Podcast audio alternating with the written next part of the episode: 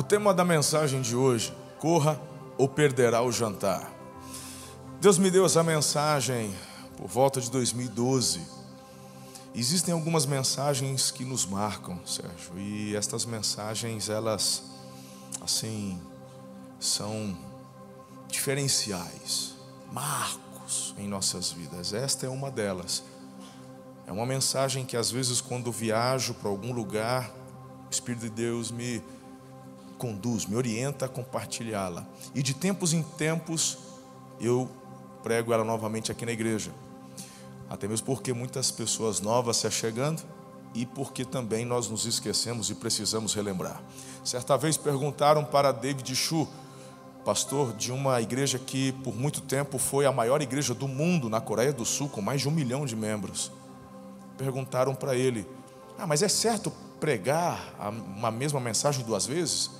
Ele disse: Uma mensagem que não pode ser pregada duas vezes não deveria ser pregada nem a primeira. A palavra de Deus é viva e ela precisa ser constantemente relembrada, pregada novamente, e esta mensagem que Deus me deu é uma delas. Acredito que, assim como foi comigo, talvez algumas disrupturas vão acontecer em conceitos que já foram formados há muitos anos, quem sabe no teu coração. Eu cresci dentro da igreja e algumas alguns conceitos me foram passados, ensinados, que acabaram se tornando depois eu consegui perceber obstáculos para um rompimento maior. Essa mensagem fala muito sobre isso. Acredito que alguns de vocês vão se identificar em alguns momentos da mensagem. Então, eu gostaria de começar lendo um texto e depois irmos para um outro texto que de fato então será o, o, o texto base. Mas, de cara, para darmos a largada, Mateus capítulo 5, verso 6, diz assim a palavra do Senhor.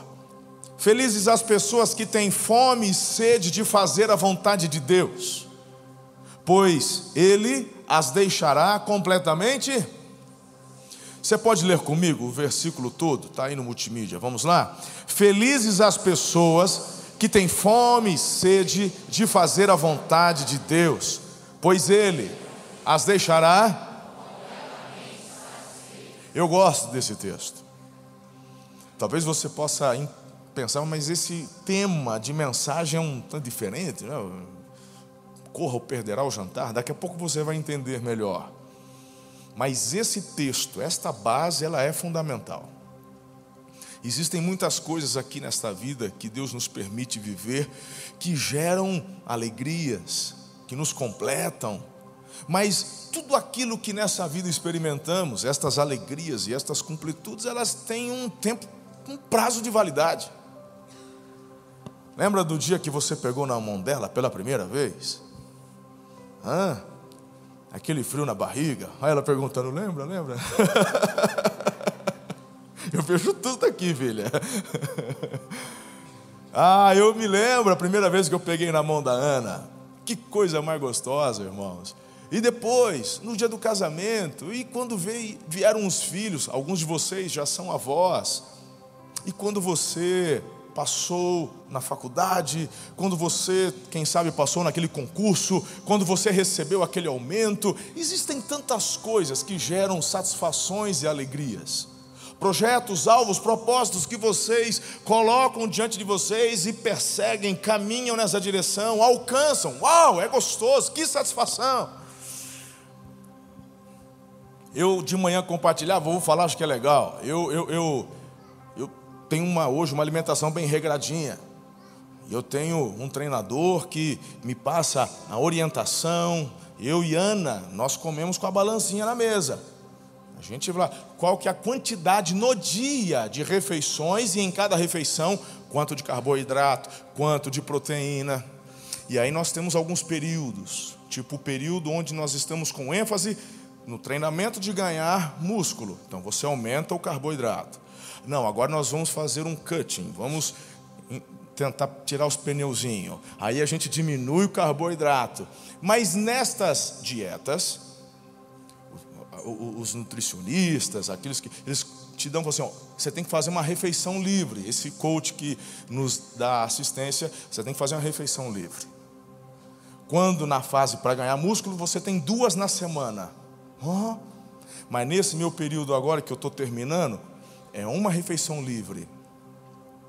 Aí ele falou assim: e na refeição livre tem que ser de preferência pizza ou lanche. Falou, rapaz, eis que quem te revelou isso não foi carne ou sangue, foi o Senhor, porque só pode ser da parte de Deus essa palavra extraordinária. Então, aí, gente, eu comecei esse momento tal, brócolis e frango, brócolis e frango, brócolis, às vezes invertia, pegava frango e brócolis. Aí, eu falei assim: eu vou fazer minha refeição livre no sábado que eu vou comer lanche. E aí ele falou assim: quando for comer o lanche, você come até ficar satisfeito. Tipo, comeu um, ainda está com fome, come outro. Não, tem profissional que faz você amar ele de verdade. O cara tem as manhas. Como não amar uma pessoa dessa? Aí ele falou: não pode empurrar. Falou: não, cabe.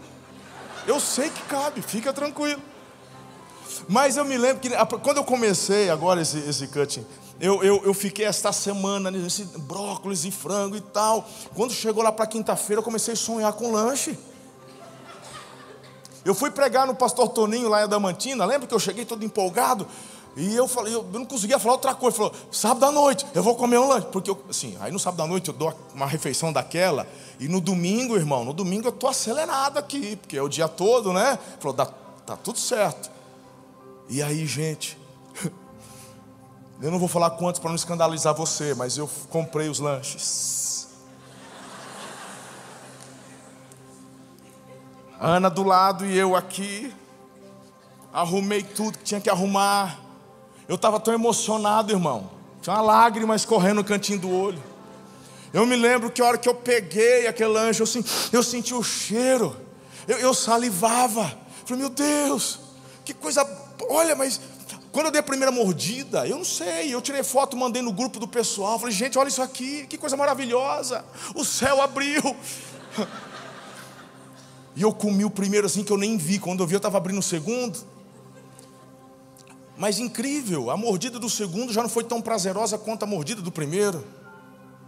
Porque as completudes desta vida, elas têm uma limitação de tempo.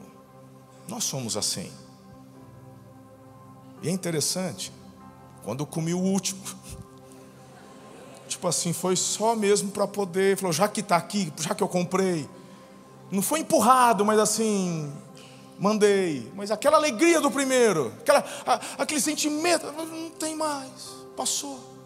Mas o texto de Mateus 5 está dizendo que o que o Senhor lhe confere, em termos de satisfação, de completude, é algo que nada na terra pode ser comparado.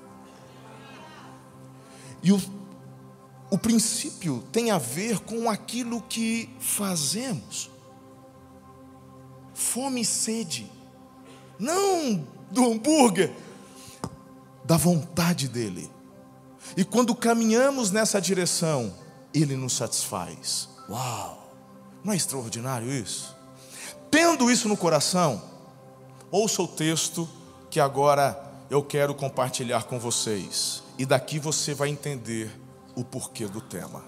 Lucas capítulo 14, versos 12 em diante. Eu normalmente não uso esta tradução que é na linguagem de hoje, mas de forma especial, hoje quero ler nesta versão. Depois Jesus disse ao homem que, a, que o havia convidado: Quando você der um almoço ou um jantar. Não convide seus amigos, nem seus irmãos, nem seus parentes, nem os seus vizinhos ricos, porque certamente eles também o convidarão e assim pagarão a gentileza que você fez. Mas quando você der uma festa, convide os pobres, os aleijados, os coxos, os cegos, e você será abençoado Pois eles não poderão pagar o que você fez, mas Deus lhe pagará no dia em que as pessoas que fazem o bem ressuscitarem. Agora preste atenção, que aqui vem as instruções que eu quero passar para vocês, porque neste momento Jesus conta uma parábola. E aqui é onde ele introduz um ensinamento muito profundo. Um dos que estavam à mesa ouviu isso e disse para Jesus: Felizes os que irão sentar-se à mesa no reino de Deus. Então Jesus lhe disse: Certo homem convidou muita gente para uma festa que ia dar. Quando chegou a hora, mandou o seu empregado dizer aos convidados: Venham, que já está tudo pronto. Mas eles, um por um, começaram a dar desculpas. O primeiro disse ao empregado: Eu comprei um sítio, eu tenho que dar uma olhada nele, peço que me desculpe. O outro disse: Comprei cinco juntas de bois, eu preciso ver se trabalham bem, peço que me desculpe. O outro disse: Acabei de casar, não posso ir não. O empregado voltou, contou tudo ao patrão.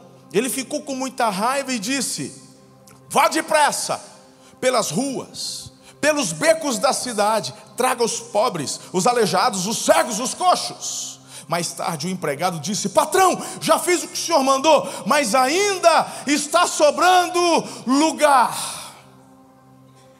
Diga comigo, diga assim: ainda está sobrando lugar. Hoje está até que mais ou menos cheio. Mas olha se tem alguma cadeira vazia do seu lado. É, daqui dá para ver que tem. Lá no fundo, não muitas, mas temos. Então repita comigo. Fala assim, pastor, ainda tem lugar.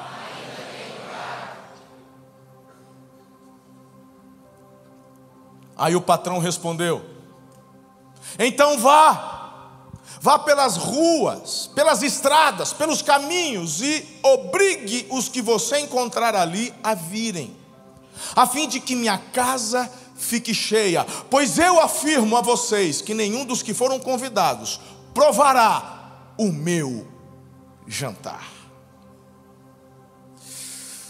Corra, ou perderá o jantar. Diante disso, algumas coisas assim, meio que se avolumaram diante dos meus olhos. E são elas que eu gostaria de compartilhar com vocês nessa noite. Você está preparado? A primeira é que você e eu, a gente não pode ficar acreditando nessa mentira que alguns de vocês ouviram, eu ouvi, e que talvez você ainda esteja acreditando, que Deus se importa com qualidade e que não liga para a quantidade.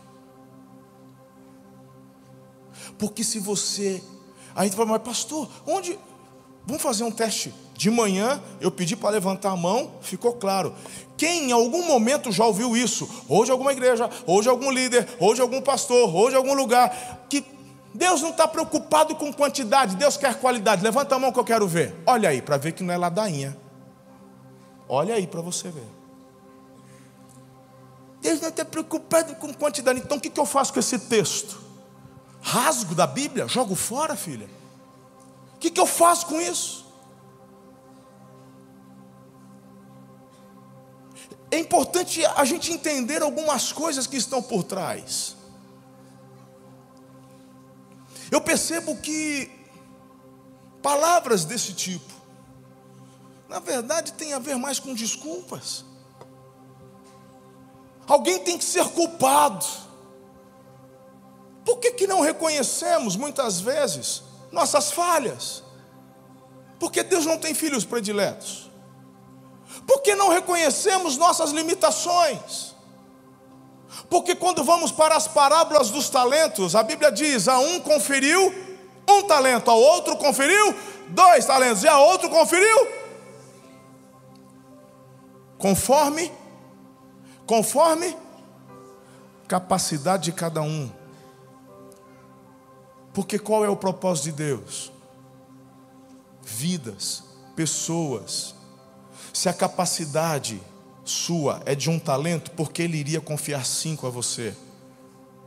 Geraria na sua vida estresse, tormento, e as pessoas que ele confiaria a você, muito provavelmente, se perderiam. É mais fácil falar que Deus não está preocupado com isso. Deus não está preocupado com números. Se Deus não estivesse preocupado com números, não existiria na Bíblia um livro chamado Números. Quando você vai para o Velho Testamento, Deus muitas vezes mandou fazer um recenseamento. Quantos de cada tribo, quantos homens, quantos guerreiros? Deus mandou. Davi fez e se lascou porque Deus não tinha mandado. Foi uma. É outro negócio, é um outro sermão para um outro dia. Onde eu quero chegar? Deus não tem problemas com o número, Luciano. Nenhum. E para mim ficou muito claro e explícito nesse texto que ele quer ver a casa dele cheia. E quando a gente fala de casa dele, nós não estamos falando da igreja.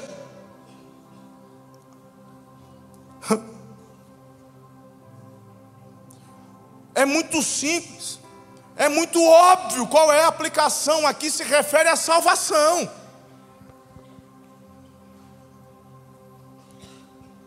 Aqui está falando do, do, resgate. Qual que é o entendimento que o judeu tinha? O judeu, o entendimento dele é que ele era querido por Deus, ele era aceito por Deus por conta, por direito de sangue, de nascimento. E obviamente ele teria que também cumprir os ritos, as leis. Jesus aqui ele contrapõe Jesus, ele ele ele está na casa de um judeu, Jesus é judeu, e ele coloca essa palavra, dizendo: Pois é, porque o patrão na história está todo mundo bem ligado. Quem é o patrão aqui, né? O patrão não é pastor, não é o apóstolo, o patrão é Deus. Os servos somos todos nós. E aí Jesus, ele vai colocando. Mandou chamar Bom, quem é de direito. Mas o pessoal não quis, desprezou. Tanto que a palavra fala que Jesus veio para os seus, mas os seus não receberam, rejeitaram a pedra angular. E aí se tornaram filhos por adoção os que não eram filhos, você e eu. E isso se dá pela fé. E a Bíblia, inclusive, fala que pela fé nos tornamos também descendentes, filhos de Abraão. Pela fé. Por conta de entregarmos nossas vidas a Jesus. Recebemos da parte de Deus tal direito. Pelos méritos de Jesus. Diga amém a isso. Então vamos lá. Olha que interessante. Se você continuar com esse pensamento, vai cair numa religiosidade. Porque o interesse de Deus é resgatar uma humanidade que caiu. Se você, meu irmão, acha que Deus só quer saber de qualidade, em primeiro lugar, teu conceito de graça está equivocado. Tipo assim, quanto melhor você for, mais Deus gosta de você. A pergunta que eu faço é: o que, que você fez para merecer o amor de Deus? O que, que você fez para ser atraído por Ele? Eu te respondo se você não sabe a resposta. Nada! Porque se você é daqueles que vai falar para mim, é porque eu vim na igreja, ah, porque eu ajudo os pobres, isso é farelo, isso é pó, isso não vira nada. Nos amou quando éramos ainda pecadores. Não somos merecedores, mas o seu amor nos atraiu. O seu amor nos atrai e aí criamos um grupinho esquisito, que quer se vestir de, jeito, de um jeito esquisito, que quer falar de um jeito esquisito, como se fôssemos a parte da sociedade, como se tivéssemos que funcionar como ah, assim, como alienígenas. Que, que negócio é esse? Por isso que tem tanta gente com raiva de crente. Agora você já parou para pensar que na época de Jesus o pessoal tinha raiva dos fariseus, mas não tinha raiva de Jesus. Falando do povo. Os religiosos, sim. Os religiosos. Mas Jesus indo por Samaria. Com aquela mulher que estava tirando água do poço. Samaritana. Um fariseu faria isso? Não, mas Jesus foi. Por quê? Porque Jesus está preocupado com, com pessoas, com vidas. Se Jesus estivesse preocupado só com qualidade, ele teria vindo e, e feito um curso só para os fariseus, para os caras que já eram bons na lei, bom do Velho Testamento, fica mais bom ainda. Eu quero criar um grupo seleto. Meu irmão, na verdade Jesus pega 12 cabeçudo. 12! O mais espertinho nem se tornou apóstolo, que era o Lucas, que era médico e historiador, que depois, que era um discípulo, mas não era apóstolo. Os doze irmãos, tudo deu trabalho. Até o João. Até o João. João é aquele que escrevia, é, aquele a quem Jesus amava, falando dele mesmo. É maravilhoso, João. Depois eu converso com ele lá no céu quando chegar. Onde eu quero chegar? Que história é essa, irmão? Se ficarmos alimentando esse tipo de sentimento, nós vamos, na verdade, cercear o potencial que Jesus otorgou à igreja no que diz respeito a crescimento e expansão. Ué, no meu tempo, quando a pessoa que se convertia ia se batizar um ano depois. Tipo, entregou a vida a Jesus hoje? Ok, então vai para a classe de batismo. Era quase um curso teológico. Meu irmão, era. Tá lá, tem que fazer curso e tal. Terminou o curso de batismo? Então agora vai fazer profissão de fé. Pública. Lembra disso, Boraski? Aí, numa assembleia, os candidatos, os candidatos, porque candidato é assim, pode, pode ir ou pode não ir. Não é candidato é candidato, irmão. É, não são os batizantes, são os candidatos ao batismo, porque se forem reprovados não serão batizados. Então eles eram levados para frente. E aí falava, tinha, tinha, tinha umas perguntinhas tudo decoradas. Eu, eu, eu, fiz isso, irmão! Eu, eu, eu tive que decorar as perguntinhas. Você também teve, filho? Decora as perguntinhas. E aí, qual que era o medo? Bom, decorar, todo mundo sabe decorar. O problema é que depois abria para a assembleia, para os irmãos poder perguntar. As perguntas bem profundas, do tipo assim, é, não sei o quê, e a vida está reta. Falou, não, eu tenho uma amante que eu combino com ela toda sexta-feira, mas estou querendo ganhar ela para Jesus. Umas perguntas, você entendeu? Só para falar que fez. Um povo morrendo de vergonha. Imagine você pegar o microfone e vir aqui, nas, aqui em cima. Quem é professor, tira de letra. Quero ver você, que nunca falou em público. Vem aqui, fazer uma profissão de fé e responder qualquer pergunta que fizerem. Infarta. Hã? Um ano depois. Porque nós tem que ter garantia. Vai que essa pessoa disse que entregou a vida a Jesus, mas não entregou. Falei, mas desde quando Deus te chamou para ser juiz? Essa não é função nossa. Nós somos chamados para pregar o Evangelho, compartilhar do amor, sermos portadores das boas notícias, e mediante a tua declaração de fé, que declaração é essa? Eu aceito, eu entrego minha vida a Jesus. Amém. Você entende? Sim. É como Felipe, o evangelista, compartilhando as Sagradas Escrituras com o eunuco numa viagem. Olha aquele eunuco, então, o Messias prometido do Velho Testamento é esse Jesus que veio e morreu? É! E ele ressuscitou? Sim! Aí ele falou: O que, que impede de eu ser batizado? O Felipe falou: Nada, se você crê de todo o coração. Ele, aí o eunuco tem água ali, então para. E desceram e já batizou ali. Esse tipo de coisa, irmão, que a gente coloca em prática. E aí, lá fora, as críticas. É, a igreja lá pode tudo, pode tudo escambau. Fala para eles que você não põe nem um carro onde você quer pôr. Você tem que pôr onde manda. Né? Aqui não é nesse negócio, não, irmão. Tem regra, tem, tem, tem ordem. Mas acontece que aqui a gente não chama de pecado o que a Bíblia não fala que é pecado. Mas o que a Bíblia fala que é pecado, a gente fala que é pecado. Nós não queremos religiosidade vazia, nós queremos relacionamento com o Senhor. Porque foi para isso que ele nos chamou. Então, a partir de hoje, você tem que entender: Deus está sim com os olhos dele voltado para a humanidade, e ele quer ver a casa dele cheia. Aí pegamos textos do tipo, porque a porta é estreita, e vamos, meu irmão, para uma interpretação completamente satânica, tipo, é, meu irmão, não é para qualquer um, não. Porque para passar pela porta que é estreita,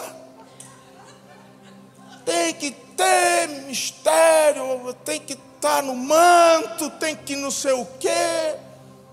Falou, pera lá.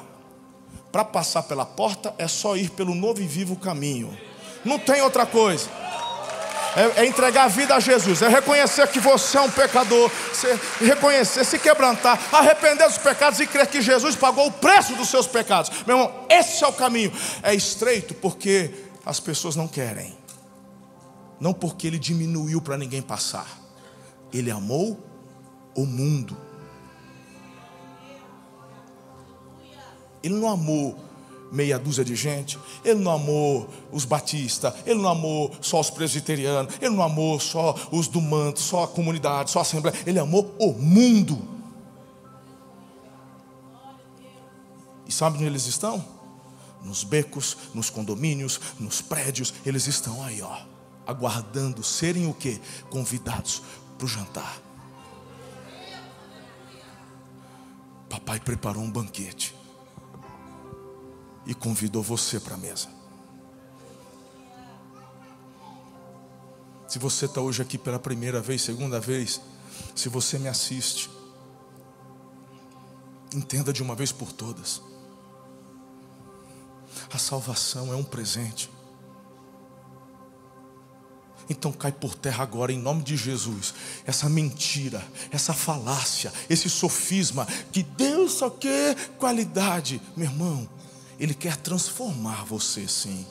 Não você, e não sou leviano. Ele quer transformar você. As coisas velhas ficaram para trás. Eis que tudo se faz óbvio. Ele quer te transformar dia a dia, mas falar que ele não está preocupado. Não, não, não. Ele quer que todos cheguem ao arrependimento. Você pode dizer amém a isso? Amém. Glória a Deus. Segundo, eu queria que você entendesse nessa noite o tamanho do amor.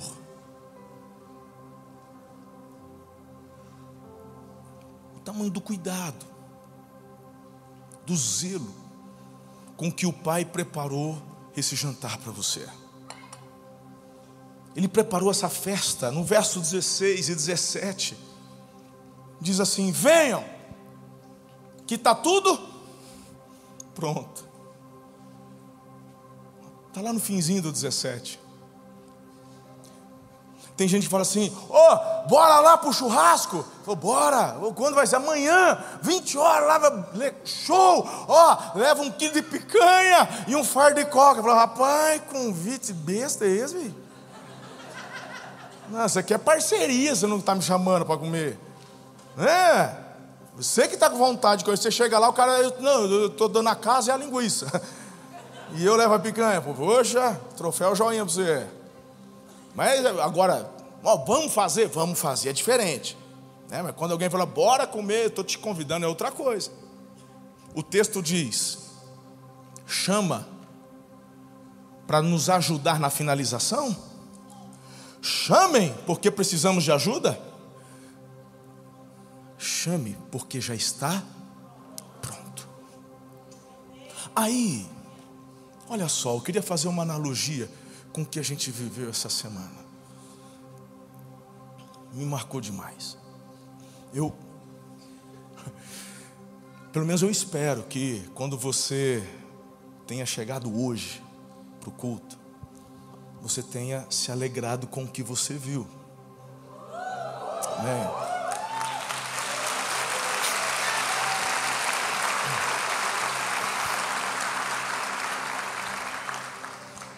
Deus me deu essa visão, e aí eu louvo a Deus por alguns líderes, assim, a minha equipe toda, fantástica, mas alguns que nos auxiliaram aí todos os dias nesta semana.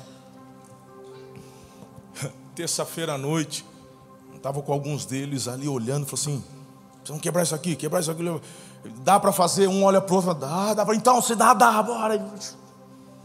As cadeiras iriam chegar durante a semana e chegaram. Aí,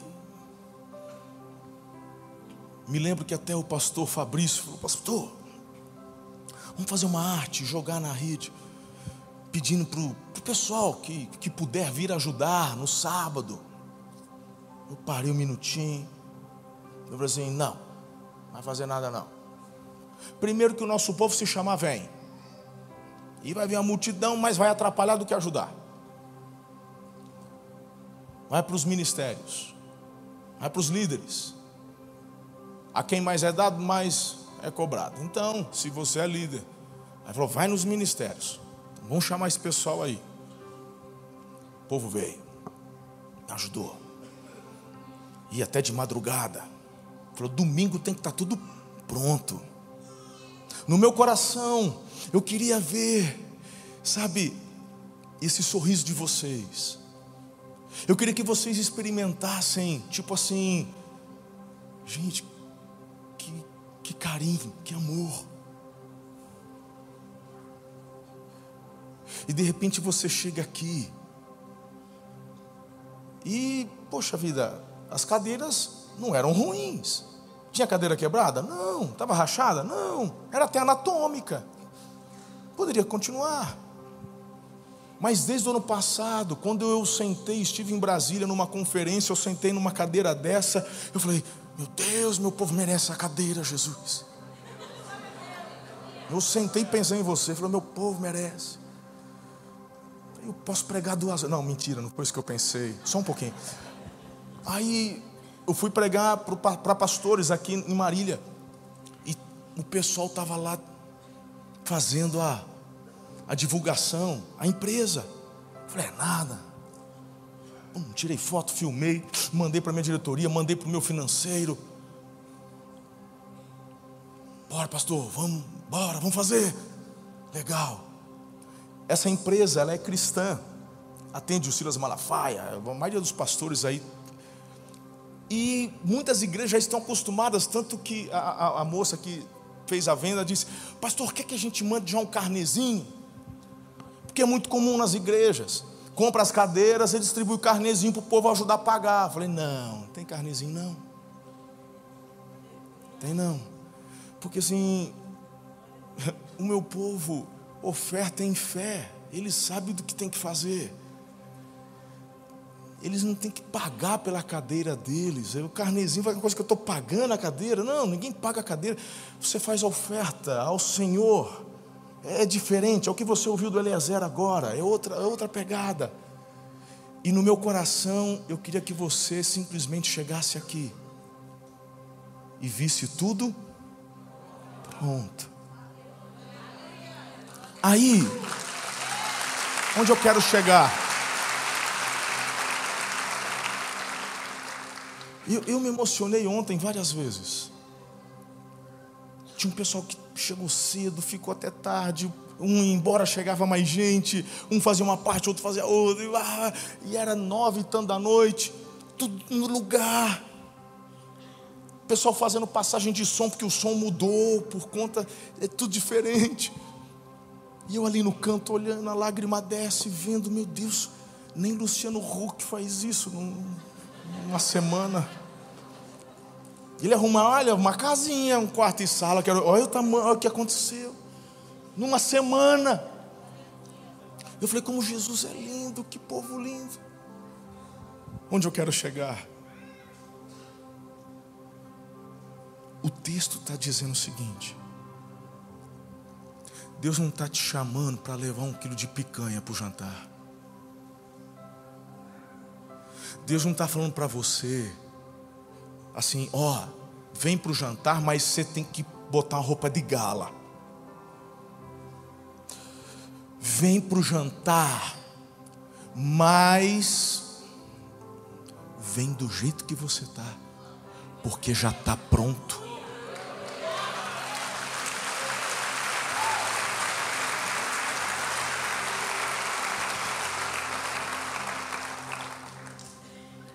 Não é vem para Jesus, mas olha, ó, mas não, já está pronto. Jesus já fez tudo. Receba o que eu estou te oferecendo. Filhos, é muito amor. Isso nos constrange. Que amor é esse? Que amor é esse? Eu ainda consigo ver que a nossa recusa diante do convite de Deus atrai uma ira santa. Porque ali o empregado, quando retorna, ele foi chamar as pessoas e começaram as desculpas, e então o texto diz que ele ficou muito irado. Com, no, na linguagem de hoje, ele ficou com muita raiva. Como é que você pode, diante de tanto amor, simplesmente desprezar o sacrifício de Jesus? A graça de Jesus. Ontem eu queria fazer surpresa, né? Mas um, cada um que chegava, os jovens foram fazer culto do lado de fora, o pessoal entrava, filmava, falava, ah, então também, aí já era nove horas da noite, peguei e fiz um histories, ali rapidinho, muitos de vocês viram, né? Oh, não falta amanhã e tal, né? Eu fiz rapidinho. Mas 99%, pastor, que benção, que lindo que está. Mas teve um, falou assim. teve um, falou assim, começou muito espiritual, ele escreveu um, né, um, paz, pastor. De repente você está até aqui, nem se manifesta. Está repreendido já. Está amarrado. Vou estar tá assistindo, não sei. Não é possível, não pode ser da família uma pessoa dessa. Paz, pastor. Bem espiritual. Aí Cláudio assim. E os mais necessitados. E a casa-abrigo. E os presídios. E. Poxa, não pode ser da igreja, porque se fosse, não falava uma besteira dessa, porque saberia, conheceria e sabe o que a igreja faz. Mas esse é o tipo de mentalidade que é a mentalidade de escassez. Se você tiver aí, vou te falar, você está igualzinho Judas. Porque quando jogaram aquele perfume no, ungindo Jesus, o vaja labrar, o e os pobres, olha, dava para ajudar muito de pobre, meu irmão, e o fim do Judas você já sabe. Então tem chance para você ainda, se quebranta hoje. Tem o altar daqui a pouco, daqui a pouco vai estar liberado para você se quebrantar e tal. Sabe por quê? Porque a mentalidade do céu é a mentalidade da abundância e não da escassez. Agora, onde eu quero chegar? Se eu, porque na hora eu quis responder, irmão. Na hora eu respirei, falei, eu cheguei a mandar as duas e voltei. Aí depois eu lembrei do conselho que eu dou para vocês, falando, tem que, não, deixa quieto. Apaguei o comentário dele Pensei em bloquear, mas eu fui longânimo, misericordioso. Eu não vou bloquear ainda. Se aparecer de novo me enchendo as bases, eu te dou o bloco. Mas por enquanto só apaguei. Né? Deixa lá. Né? Porque a gente percebe a ironia no comentário. Mas se eu, gente, diante de um negócio tão bobo, tão. Imagine o pai que deu a vida do filho o filho que deixou a glória, se fez homem, morreu numa cruz, foi escarnecido, humilhado e tomou sobre si as nossas maldições, tomou sobre si as nossas enfermidades, tomou sobre si os nossos pecados, só para lhe conferir um jantar, uma vida eterna ao lado de Deus, e diante de tal convite você diz: Eu não quero ficou com muita raiva. É a ira santa de Deus, não é a ira pecaminosa. Deus é santo. Mas você precisa entender. Ah, eu tenho um, um quarto destaque. As nossas desculpas diante do convite revelam nossos corações. Oh, porque de repente poderia até não, mas o cara foi trabalhar. Poxa vida, O cara foi casar, foi para lá. O texto não fala que ele foi casar. Ele disse: casei. A questão são as prioridades.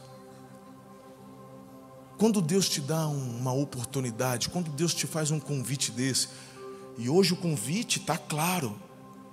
Deus está te fazendo um convite para você entregar a tua vida a Jesus. Deus está te fazendo um convite para reconciliar tua vida com Jesus, com a igreja dele. É um convite ao banquete, ao jantar. Está pronto, ele fez tudo. Algumas pessoas, quando ouvem tal convite, quando são convidadas a fazerem parte da família de Deus, elas dizem: Ah, mas eu tenho tanto problema, eu tenho tanta coisa para resolver. Não você, não, você não entendeu. Você está com aquela mentalidade de fazer por merecer. Você não vai merecer nunca. É graça, só aceite, venha, senta, participe. Quantas vezes você ficou chateado porque queria ter sido convidado para tal festa de casamento, tal festa de aniversário, tal evento e você não foi? O que pode ser comparado estes com o maior de todos, feito pelo próprio Deus para você? O principal convite você já tem, é só aceitar. É só aceitar. Simples assim. As nossas desculpas revelam o nosso coração. Onde está? Se nas coisas deste mundo ou se na intimidade com o Senhor. Coloque Deus em primeiro lugar na tua vida. E Ele é aquele que acrescenta as demais coisas.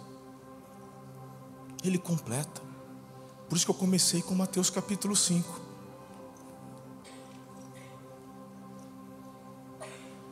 Você vai, você primeiro quer ganhar um milhão? você pode ganhar um milhão. Quando você chegar no milhão, primeiro que vai estar bem defasado. Já não vai ser aquele milhão, vai ser um milhão. E segundo, você vai perceber que aquela alegria que você esperava ter não vai gerar tudo aquilo. Talvez você tenha que fazer uma outra meta para ocupar tua mente, teus objetivos, mas a completude que Deus te dá nele é diário, é constante. Ele satisfaz completamente. Pare de recusar o convite. Corra para essa mesa, porque ela já está posta. Só falta você. E por fim, para concluirmos nessa noite,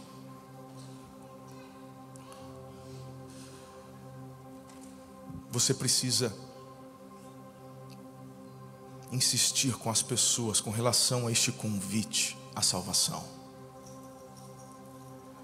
O verso 23 diz: Aí o patrão respondeu: Então vá pelas estradas, pelos caminhos, e obrigue os que você encontrar ali a virem, a fim de que a minha casa fique cheia.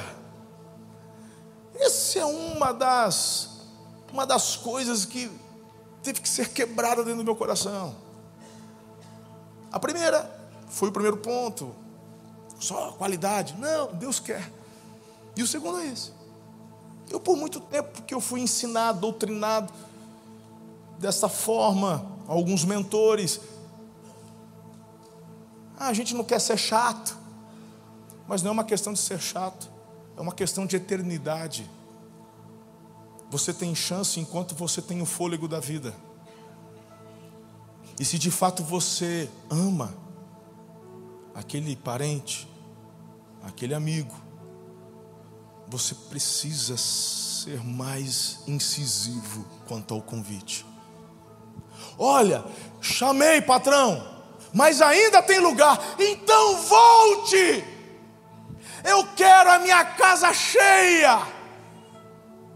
Você não pode desistir enquanto aquele tio, aquela tia, aquele pai, aquela mãe. Você não pode desistir. E meu irmão, não é convidar para vir para a igreja, é compartilhar Jesus. Talvez ele vai dizer, eu não, eu não vou na igreja, mas vai na tua casa, lá na célula, de quarta-feira. Mas o que é isso? Não, é uma reunião de oração que nós temos, um grupo de cinco, de dez pessoas, ali ele vai. Então convida. Ah, eu já convidei, não vem, mas só convidou uma vez. Insista, convide de novo. Abre um jejum. Eu vou jejuar, eu vou, eu vou abrir mão do chocolate um mês pela conversão daquele primo, daquele irmão, daquele parente. Faça a sua parte. Esse patrão não é o pastor, esse patrão é o Pai eterno. Obrigue, insista.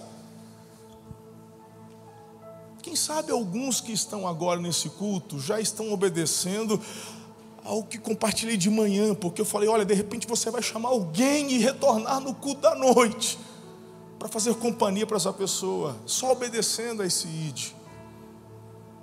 Precisamos aprender a insistir mais, porque você não está chamando ele para ir num clube, você não está chamando essa pessoa para ir ao cinema, você não está convidando essa pessoa para passear no shopping. É um convite ao jantar, é um convite à salvação.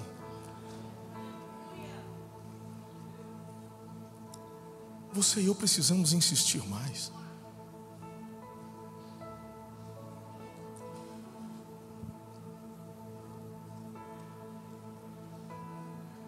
Filhos,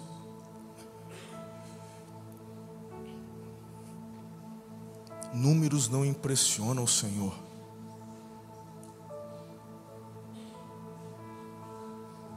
Mas uma alma vale mais que o mundo todo.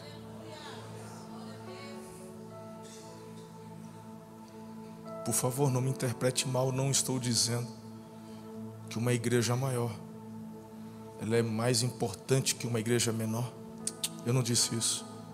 Tanto que eu te falei da parábola dos talentos.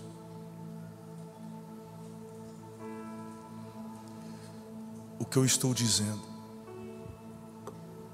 é que eu entendi qual é o chamado de Deus para minha vida.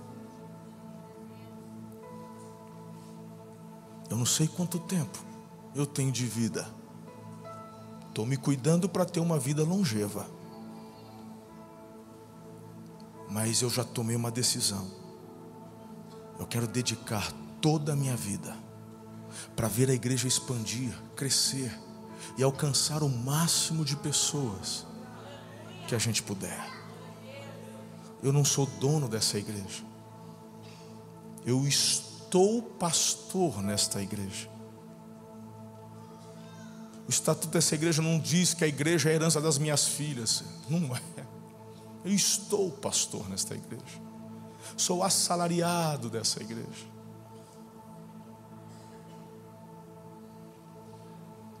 Mas eu estou comprometido a ver estas paredes continuarem quebrando no sentido de ampliação. Acabamos de enviar um casal, uma família para Sinop, para começar do zero uma igreja. Estou em conversa com um outro casal para poder irmos abrir uma igreja em, em lá no Paraná, começarmos no Paraná. E, e a gente está trabalhando porque queremos ver o reino expandir. As nossas extensões elas são independentes, não são franchising, não é caixa único. Essa igreja cuida das finanças dessa igreja, a de Birigui tem a vida deles lá. Pelo contrário, as igrejas que abrimos, nós sustentamos, até começar a andar com as próprias pernas. Aí eu corto o cordão umbilical, se vira. Mas até lá, nós, como pais, vamos abençoando. E depois, que tem maturidade financeira, eu falo, invista na cidade, ganhe a cidade, e depois comece a abrir outras e faça o mesmo que fizemos com vocês. Se tem gente, irmão, que quer fazer da fé uma máquina de dinheiro, cada um vai prestar contas para Deus. A sua igreja tem visão na expansão do reino. A tua igreja tem o foco em insistir com as pessoas para que elas se acheguem a este jantar, a este banquete. A mesa já está posta.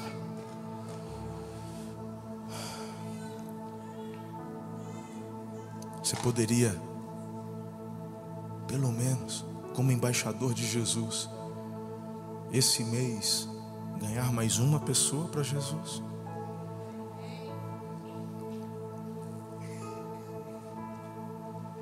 Depois, ganhe mais uma. Depois, mais uma. E quando você menos perceber, uma revolução está acontecendo na sua cidade. Eu quero orar contigo nessa noite. Coloque-se em pé, por favor.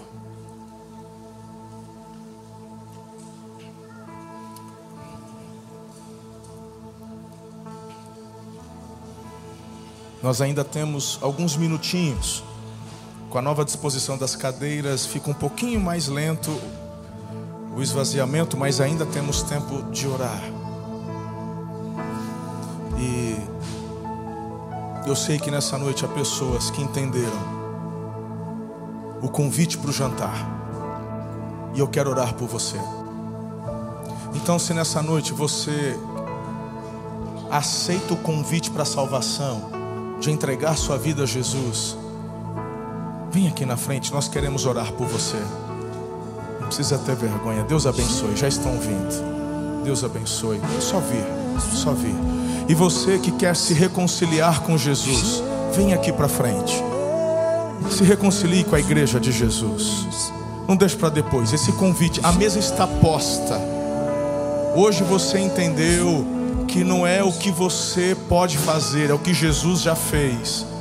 Só se, só se renda, só entregue e confie. O Espírito Santo faz a obra. Deus abençoe, filha. Melhor decisão da sua vida. Se você já um dia entregou a vida a Jesus, mas não se batizou, já tome a decisão de descer as águas do batismo também. Dia 12 temos batismo novamente. Eu te dou dois minutinhos para você ver. Deus abençoe. Quem estiver lá no fundo, se você quiser, já venha com a sua bolsa, tal. Daqui a gente já ora e já vamos encerrar o culto. Então venha, mas eu quero orar por você.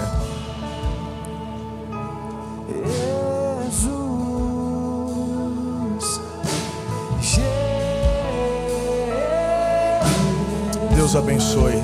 Glória a Deus.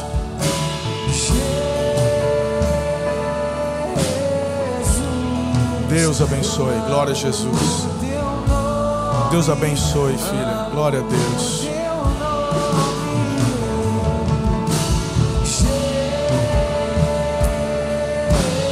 Deus abençoe, família, em nome de Jesus. Deus abençoe. Venha, venha, as pessoas estão vindo, venha você também. Quem está lá no fundo, venha. Reconcilie-se, entregue a sua vida. A Bíblia fala que a festa no céu. Você que está na internet, os pastores estão online. Você pode no chat colocar aí, ó, quero me render, entregar minha vida a Jesus. Deus abençoe, filha. Deus abençoe. Deus abençoe. Glória a Deus. Só venha. Nossa, nossa intercessão quer orar por você, ungir você. Bem-vindo à família. Glória a Deus.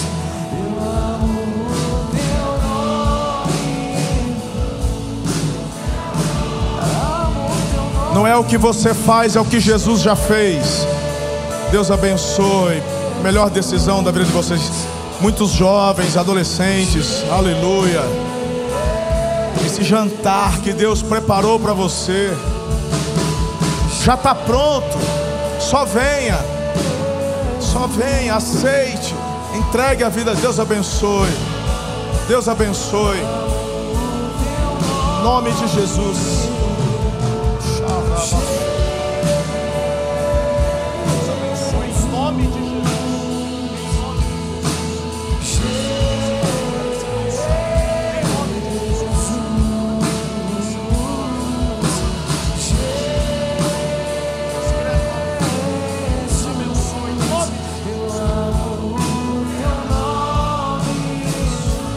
Há mais alguém? Mais uma vez, vamos lá. Não há outro nome, não há outro caminho.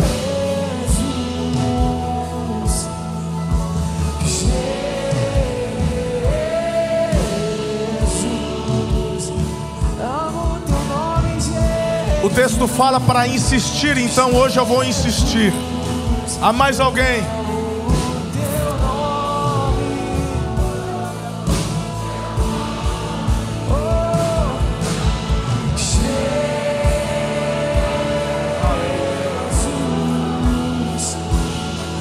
Deus.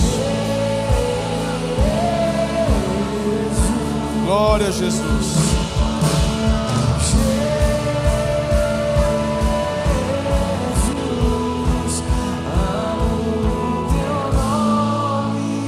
Senhor, nós apresentamos estas vidas diante de Ti. Nós somos testemunhas da decisão que estão tomando, aceitando este jantar, este banquete que o Senhor preparou a vida eterna, a salvação. Senhor, faz novas todas as coisas, toma estas vidas, estas famílias, transforma, restaura. Pai querido, tu és o príncipe da paz, Jesus. Então que a paz inunde os corações, a tristeza, o abatimento cesse agora. Toda maldição é quebrada na cruz de Cristo, toda dor. Senhor, transforma, traga, Senhor, paz, alegria, viva esperança.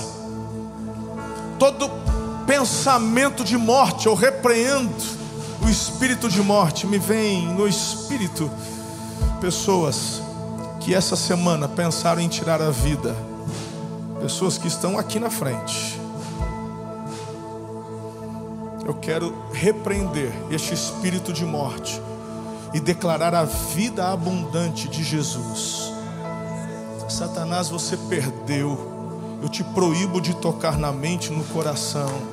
Estas vidas agora estão seladas, revestidas pelo poder do Altíssimo. A partir de agora, o pensamento da vida, porque Jesus preenche todas as lacunas. Não existe perda, só existe a bênção, a presença, a plenitude. Jesus te completa, Jesus te completa, Jesus te completa. Cai por terra toda maldição, toda arma forjada contra ti. Eu quero declarar cura nesse ambiente. Sobre não apenas os que estão aqui se rendendo a Jesus, mas sobre a, vida da igreja. Receba cura física. Hoje de manhã ouvimos o testemunho da Ana Maria, que tinha 100% de surdez no ouvido e foi curada semanas atrás nessa igreja. Ela não podia, ela nem usava aparelho porque não tinha, ela não ouvia. Ela testemunhou hoje cedo. Vamos postar o vídeo nas redes sociais essa semana. Ela está curada. Jesus dá, faz o surdo ouvir.